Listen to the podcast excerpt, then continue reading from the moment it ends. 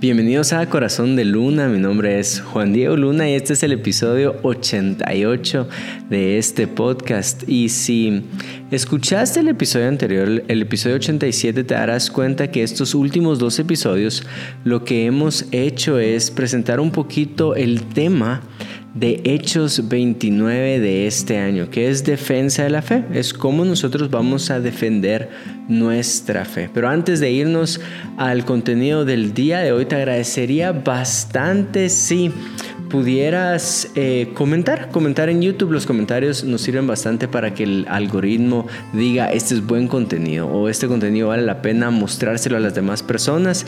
Y la forma en que YouTube reconoce eso es por los comentarios que tiene. Entonces comentaba, pueden ser fueguitos, pueden ser manitas, pueden ser emojis o me interesaría bastante que comentaras qué debate te gustaría escuchar.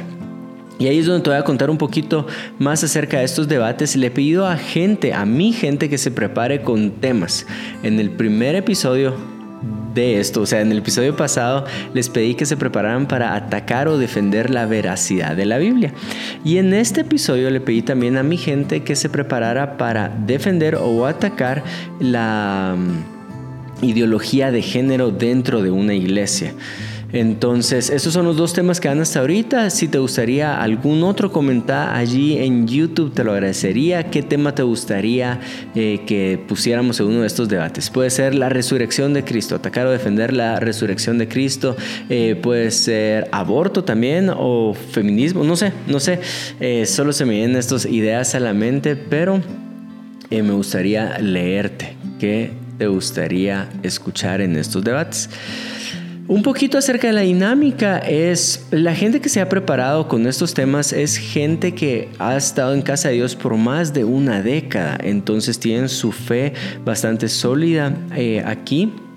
Y también es gente que trabaja eh, voluntariamente semana a semana en lo que nosotros llamamos el modelo de Jesús, que es grupos en casa, eh, de la forma en que creemos que Jesús lo mostró en los evangelios de cómo ir y predicar el Evangelio a casas. Entonces es de nuestra gente. Eh, uno de los dos que vas a ver el día de hoy le va a tocar eh, defender ideología de género. Eso quiere decir que va en contra de lo que esta persona cree, pero para dinámicas de, esta, de este ejercicio sirve bastante para uno entender bien el punto de vista contrario a nosotros para saber cómo lo podemos defender a partir de las escrituras, a partir del carácter de Cristo. Eh, uno de ellos se llama Flavio Pivaral, el otro se llama Mike Gudiel y los dos son parte de mi equipo junto a mi esposa, el equipo de jóvenes de Casa de Dios. Eh, creo que Flash termina teología el siguiente año y Mike acaba de terminar su carrera en teología, entonces son líderes de Casa de Dios, son teólogos. Em, en sus estudios o a punto de ser eh, teólogos en sus estudios entonces se pone interesante este debate. Nuevamente, un disclaimer, vas a escuchar a uno de ellos. Como estoy grabando esta introducción después del el debate ocurrido, te voy a decir de una vez. A Flash le toca eh, decir por qué no debe de haber una ideología de género dentro de la iglesia. Y a Mike le toca defender porque sí debemos de aceptar la ideología de género dentro de la iglesia. Entonces llega un momento donde vas a ver a los dos muy metidos en su papel, sobre todo a Mike que está metido bastante en su papel eh, defendiendo por qué la iglesia sí debería tener una ideología de género. No es lo que él naturalmente cree, pero para ejercicios de este debate pues se metió en su papel. Te motivo mucho a que te quedes al final y te voy a explicar por qué. Porque Mike en su tesis eh, para teología presentó todo este tema de ideología de género y le tocó entrevistar a una teóloga queer. ¿Qué es una teóloga queer? Eh, tal vez algunos de ustedes no saben qué es, qué es una persona queer o que se identifica con este término queer y es, es eh, si no estoy mal, y alguien me podrá corregir ahí en los comentarios, pero es una persona, es un hombre que le gusta vestirse de mujer. Esta es, una persona queer. Y hay una teóloga queer que Mike le tocó entrevistar para entender un poquito cuál es la postura detrás de alguien que sí quiere eh, que la iglesia adopte la ideología de género. Esa sería la introducción. Vas a ver que este debate se lleva a cabo en mi casa con el discipulado que tenemos de jóvenes, entonces vas a escuchar algunos ruidos meterse de algunos de mis sobrinos espirituales. Yo digo sobrinos, pero son los hijos de, estos discípulos que están ahí, entonces vas a escuchar ver aplausos meterse. Eh, eh, vas a escuchar aplausos meterse, vas a escuchar risas nerviosas meterse en el audio, pero espero que esto no te distraiga del contenido de este episodio. Espero que te lo disfrutes. Nuevamente es un debate y esto puede generar muchos desacuerdos entre nosotros. Y la idea es eso, que podamos eh, aprender cómo defender nuestra fe. No estoy buscando necesariamente un acuerdo al 100% de cómo defendemos eh, nuestra fe, porque ahí eh, nos iríamos a un debate teológico y no quiero eso eh, o ese espíritu en estos episodios, pero sí la necesidad de tener argumentos para defender nuestras creencias, eso sí. Buenísimo, espero que te lo disfrutes tanto como nosotros nos disfrutamos este debate y nuevamente gracias Mike, gracias Flash por prestarse a, este debate. Eh, es algo que hasta mí, yo empecé el debate estando yo nervioso, pero digo eso solo para agradecerles su corazón, su preparación y espero que podamos... Eh, generar esta inquietud en cada persona que va a escuchar o ver este episodio. Dios los bendiga y los dejo con el debate de ideología de género dentro de la iglesia.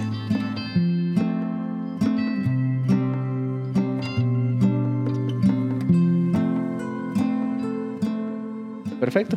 Entonces iniciamos con los primeros cinco minutos. Adelante. Perfecto. Bien. Pues actualmente muchos cristianos incluso están a favor del tema de ideología, de género. Sin embargo, yo quiero compartir con todos ustedes algunos argumentos del por qué no es bíblico, ¿verdad? ¿Por qué como cristianos no debemos de estar en favor de estas ideas? Y uno de los puntos principales considero que deberíamos de tener siempre en consideración es que Dios es eterno, soberano y no cambia, ¿sí? Eh, podríamos pensar, ¿verdad? Eh, que con respecto al tiempo, las ideas que podemos ir desarrollando respecto a este tema pueden variar, porque el contexto cultural varía. Sin embargo, en las escrituras podemos encontrar que Dios no cambia. Y esto quiere decir que la misma Biblia que se tuvo al inicio y tenemos al día de hoy desarrollada en el canon, eh, tiene una misma postura, ¿sí? Esta postura podemos verla desde Génesis capítulo 1 y verso 2, donde Dios desarrolla un plan para la humanidad. Y Dios crea a hombre y mujer, ¿sí? A su imagen y semejanza. Y de hecho la misma biología nos enseña eh, estas eh, obviedades, ¿verdad? O sea, para todos es obvio biológicamente hablando también, y la ciencia también lo demuestra, que el género es binario, que solamente se puede tener un género masculino o femenino. Y esto también refleja la perfecta voluntad de Dios con pocas excepciones, pues obviamente hay excepciones en las que pues, se ve comprometido el género, pero tiene que ver ya más con temas más eh, genéticos, por ejemplo. ¿verdad? Pero podríamos asegurar que el 99.999999% de las ocasiones existen únicamente dos géneros, hombre y mujer, masculino y femenino. Dios nos creó dentro de esa categoría. Y a pesar de que también podemos argumentar, ¿verdad? algunos pueden argumentar que compartimos cierta semejanza con los animales y hay algunos animales eh, pues que pueden tener ambos sexos. Eh, nosotros fuimos creados por parte de Dios en una categoría completamente diferente. Dios nos hizo como hombre y mujer eh, para reproducirnos y para sojuzgar la tierra, como lo podemos encontrar también dentro de las escrituras, pero que también la biología nos lo enseña así, ¿verdad? esto quiere decir que pues pueden haber pensamientos o ideas que nos puedan llevar a pensar eh, que el género puede ser eh, líquido, que puede cambiar, que puede variar según la cultura y el desarrollo cultural. Sin embargo, la biología nos enseña que no es así. Desafortunadamente, pues sabemos también que el pecado entró a través de Adán, ¿verdad? Porque uno de los argumentos que se puede tener es que a través del tiempo también la historia demuestra que han habido eh, pues homosexuales en todas las culturas. Y podríamos decir que hasta cierto punto eso es normal. Sin embargo, pues esa exactamente es la muestra de por qué nosotros creemos definitivamente que es el pecado el que nos alejó del plan original de Dios, ¿verdad? Eh, el hecho de que hayan homosexuales en todas las culturas no quiere decir que esto sea correcto, al contrario, es muestra fehaciente de lo que Génesis también nos muestra. La culpabilidad del hombre, ¿verdad? Esto podemos verlo en Romanos capítulo 1 también, donde se desarrolla el texto, y podemos leerlo a partir del capítulo 18. Muestra cómo ninguno y ninguna cultura de todas las que han existido pueden argumentar de alguna manera que no tienen conocimiento del bien y el mal.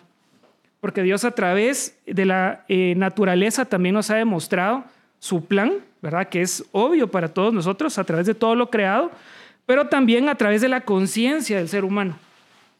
O sea, no importando si alguna persona o cultura en algún momento de la historia no haya tenido el texto bíblico como nosotros lo tenemos, sí tiene dentro de sí la conciencia de saber qué es bueno y qué es malo.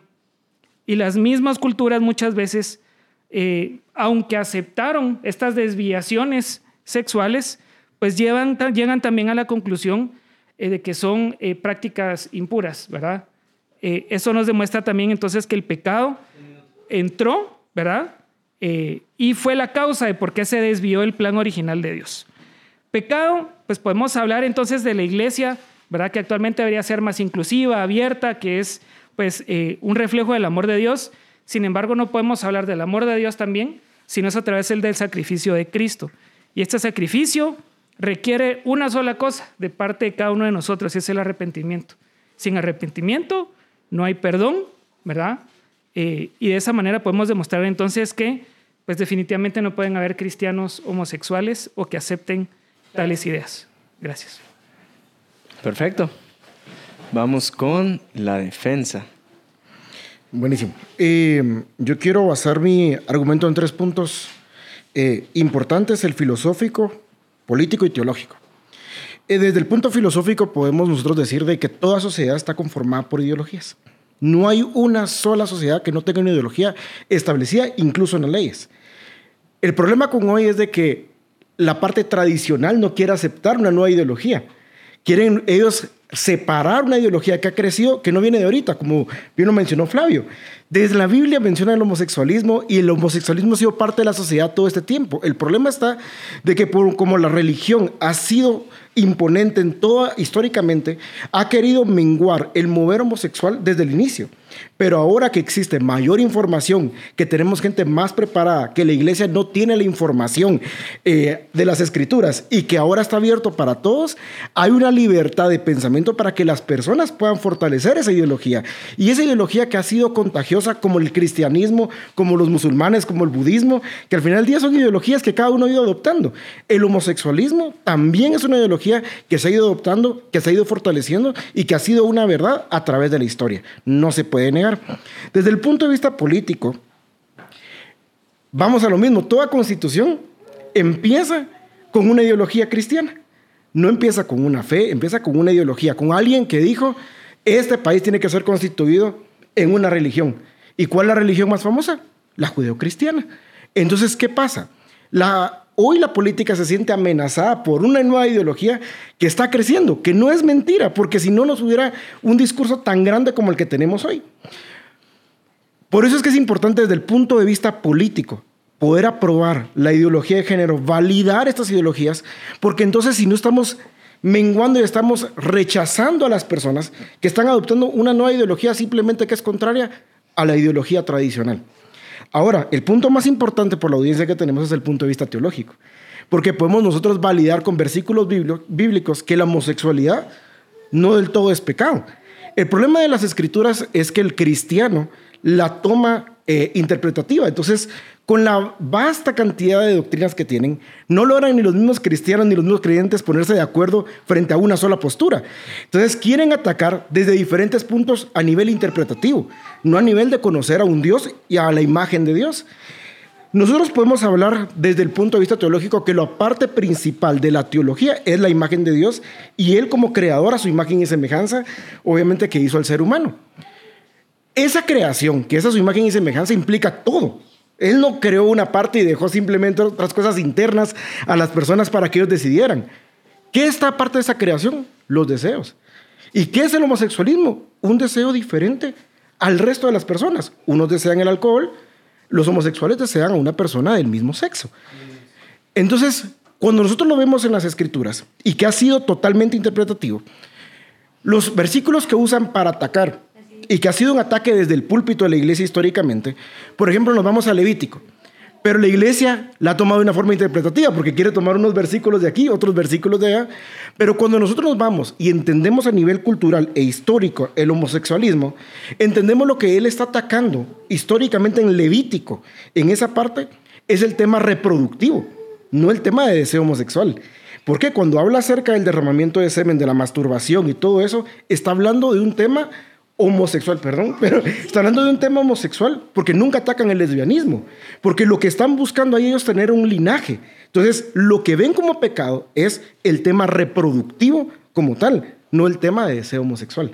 Entonces, desde el punto de vista teológico, podemos ver la diversidad.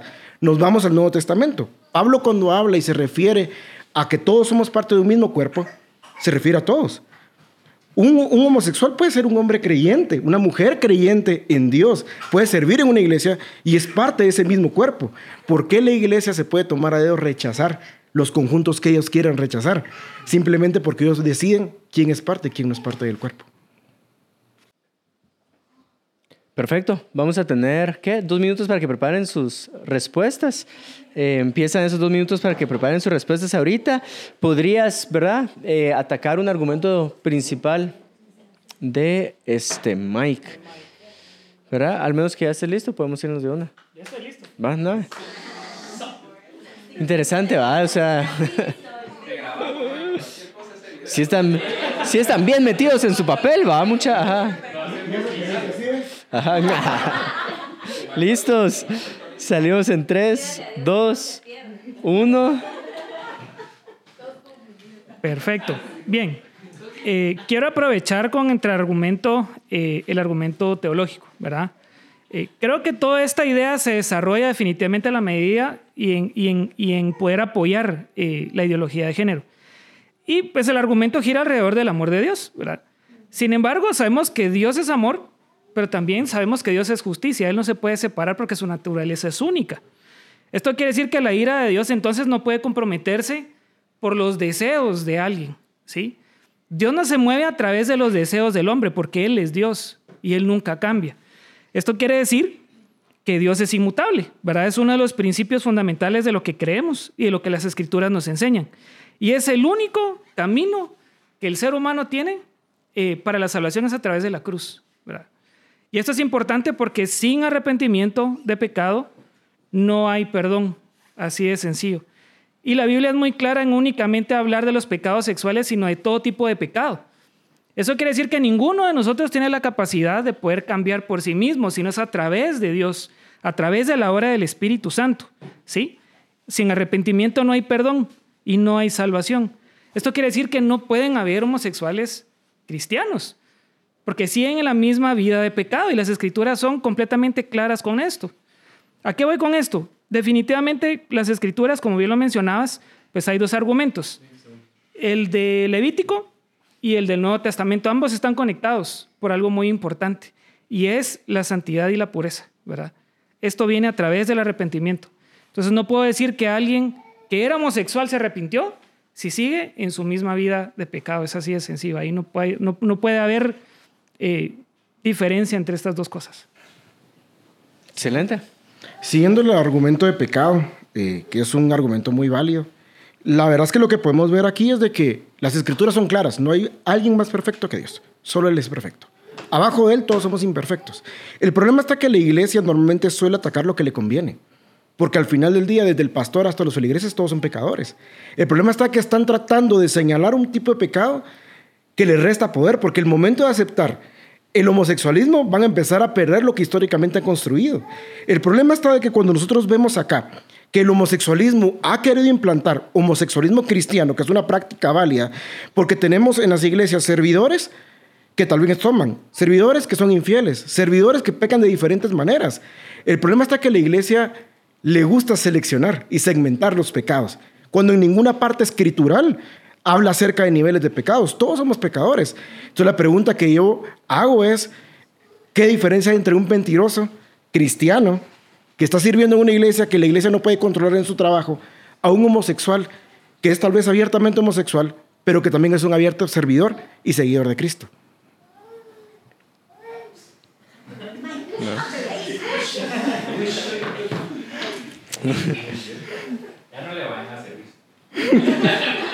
Vamos con la segunda ronda. ¿Ok? ¿Listo? Perfecto, listo. Dale. Bien. Respecto a la diferenciación de pecados, la Biblia es clara en que no hay diferencia de pecados, ¿sí? La diferencia que realmente se ve ahí es a través de cuál es el resultado de la vida de arrepentimiento de una persona. Por eso, vuelvo a repetir sobre mi primer eh, argumento. O sea, la- el- lo que no está en discusión ahorita es si hay cristianos pecadores o no, porque todos son pecadores, eso es completamente claro, ¿sí? Y a esto se le llama la depravación total, ¿verdad?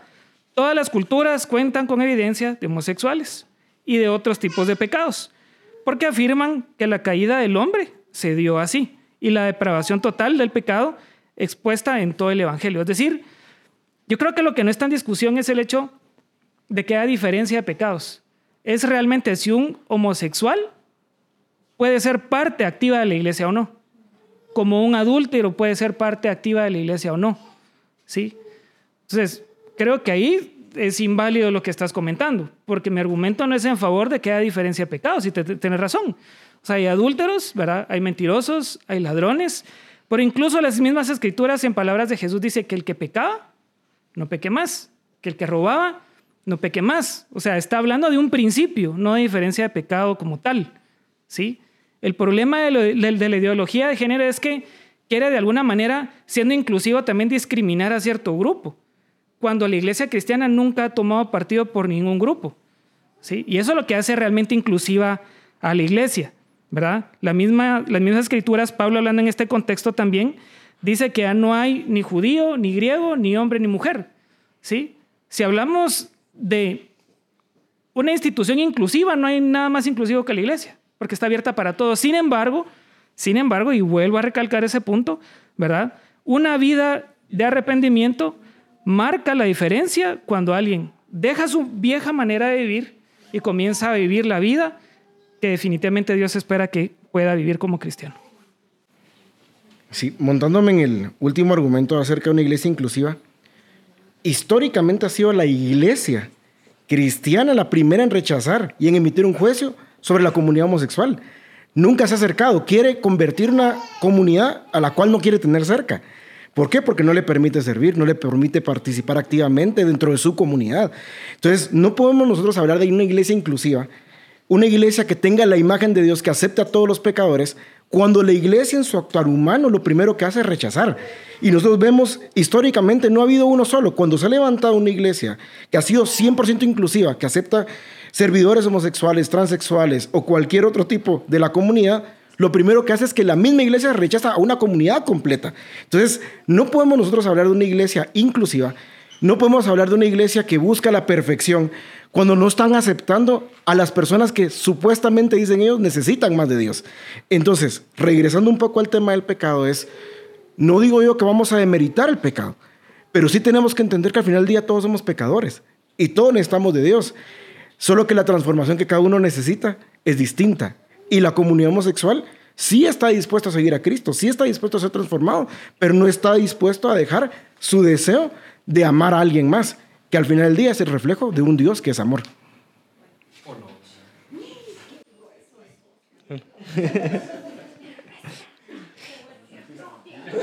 Última ronda, última ronda, démosle pues. Vamos, última ronda. Sí. Ajá. Sí, sí. O sea, otra vez un disclaimer, estos son papeles que estamos jugando, ¿verdad? Que ya veo en los ojos, en los ojos ya se. Va, dale, démosle flash. Seguimos, seguimos. Mi contraargumento respecto a la inclusión, ¿verdad? El argumento es que no se les incluye, ¿sí? El problema es que no, no se es incluyente para validar el pecado, que eso es muy diferente, ¿sí? Sí se es incluyente para la transformación, porque es lo que el Evangelio nos demuestra. Y no hay remisión de pecado de nuevo sin sacrificio. y no hay arrepentimiento, ¿verdad? Si no hay una obra exclusiva de parte de Dios en las personas para que cambien su manera de vivir. Porque si utilizamos tu misma lógica respecto a la inclusión y no cambio, entonces sí van a haber cristianos que son asesinos que van a seguir matando. ¿Sí? Van a haber adúlteros que van a seguir adulterando. Van a haber ladrones que van a seguir robando. Y eso no es lo que Jesús enseñó. Ni es lo que el Evangelio ni todas las escrituras nos enseñan. Entonces no podemos ser inclusivos a medias. ¿Sí? Las puertas están abiertas para el arrepentimiento, pero no hay arrepentimiento sin un cambio de vida. Y yo creo que es la señal que definitivamente la comunidad LGTBIQ no quiere ceder, ¿verdad? Y hasta cierto punto yo te doy la razón respecto a que muchas veces es una postura o política o de poder, pero el Evangelio definitivamente nos viene a enseñar también que nuestras ideas no deben de girar alrededor de lo que nosotros como hombres pensamos, porque esa es ideología, ¿verdad? Deben de girar alrededor de lo que Dios nos dice que es correcto y justo, porque Él es la perfecta medida de lo que es moral, de lo que es correcto y no. Y está escrito en lo que nosotros creemos, en lo que enseñamos, lo que predicamos y lo que vivimos, que son las escrituras. Démosle, última. Sí. Coincidimos que a nivel humano, obviamente van a haber errores y van a haber interpretaciones. Pero vos hablas acerca de, tenemos que vivir bajo lo que Dios desea. Pero cuando Dios manda a su Hijo, que es la mayor representación de lo que Él es, culturalmente en ese momento Él viene a romper muchas cosas. Él viene a romper que la mujer era denigrada, que las prostitutas eran asesinadas. Y entonces en ese momento ese Jesús no lo quiere adoptar la iglesia hoy en día. Ellos quieren un Jesús que se adapte a lo que la iglesia quiere, pero un Jesús que vino a amar la diversidad, un Jesús que vino a amar a, las, a una samaritana que había tenido cinco maridos, a una prostituta que le dijo, vete y no peques más, pero la aceptó antes de juzgarla. Y eso es lo que la comunidad está buscando en el tema de diversidad. O el mismo Dios que vino, que vino a restaurar muchísimas cosas que estaban mal culturalmente. Entonces, si nosotros nos vamos a basar hoy en lo que la cultura dicta, la cultura la está definiendo el hombre y no la imagen de Dios. Vamos a pasar a la ronda de conclusiones. Se Michael, Crucifíquenlo. Va, miren pues. Ajá. Vamos a, vamos a esta ronda de conclusiones. Lo único que vamos a modificar es que sí ya se pueden salir de su papel para, sí, para esta ronda, para esta ronda de conclusiones. Démosle pues. Dale Flash, tu ronda Perfecto. Como conclusión, yo pienso que la iglesia debe ser una suma de amor y misericordia, pero también de proclamar la verdad. ¿Sí? Y la verdad es que la ira de Dios no puede dejarse a un lado. Y es el pago, el, pago del pecado, ¿verdad? Si nosotros comenzamos como cristianos a ser completamente abiertos e inclusivos con todas las ideas que se presentan, el problema es que estamos dejando literalmente a las personas sin la oportunidad de encontrar a un Dios que es justo y poder transformar su propia manera de vivir, ¿verdad? De nuevo, o sea, muchas maneras de poder expresar nuestra fe es a través de lo que decimos y predicamos, pero también a través de lo que vivimos y experimentamos. Y no hay experimentación que pueda ser más visible a los demás que el cambio profundo que solo el Espíritu Santo puede hacer. Entonces, de nuevo, amor y misericordia para abrazar y recibir, pero también, ¿verdad? Tener eh, pues los pies en el suelo y saber proclamar la verdad, no comprometer la verdad por el amor, porque entonces estamos dejando a las personas abiertas a su pecado y a una vida de condenación eterna, entonces no tiene sentido lo que predicamos. Genial, Dale, ma, tus conclusiones ya fuera de papel. que ya estoy fuera de papel, ya estoy fuera. Yo ya me expliqué que... No, solo primero quiero decirte que muchos de los argumentos eh, que presenté hoy tuve la oportunidad, le contaba al pastor Juan Diego, de que eh, tuve la oportunidad en mi tesis de ideología de género entrevistar a una teóloga queer, una teóloga lesbiana. Entonces, todos los argumentos que tuve la oportunidad de presentar hoy eran basados en lo que ella dice, basado con escrituras, fundamentado en la Biblia. Entonces, el problema que nosotros tenemos hoy es de que no podemos nosotros incluso defender ni la misma escritura. Por eso es que debemos prepararnos desde ese punto de vista. Entonces, cuando nosotros lo vemos desde el punto de vista bíblico y teológico, el homosexualismo no tiene cabida, por ningún lado. ¿Por qué? Porque no tiene cabida ni en la parte biológica ni en la parte espiritual. En un Dios que debo adoptar por completo, en un Dios en el cual yo me quiero relacionar de una forma completa. En el caso de los matrimonios no me relaciono solo con una parte de mi esposa, me relaciono con ella, porque me caso con ella completa, virtudes, defectos y todo, ¿verdad? ¿Qué pasa con Dios? La comunidad homosexual ha decidido adoptar una porción de Dios, la porción que le conviene. Pero cuando presentamos a un Dios que es verdadero, que es completo, que es un Dios de guerra, que es un Dios de juicio, obviamente ese Dios ya no me conviene. Entonces, nuestro trabajo es básicamente presentar un Dios real, no un Dios que se ha vuelto ad hoc a ciertas ideologías, a ciertas comunidades. Solo. Sí, buenísimo. Nada. Nada, me gracias. Gracias. Perdón. me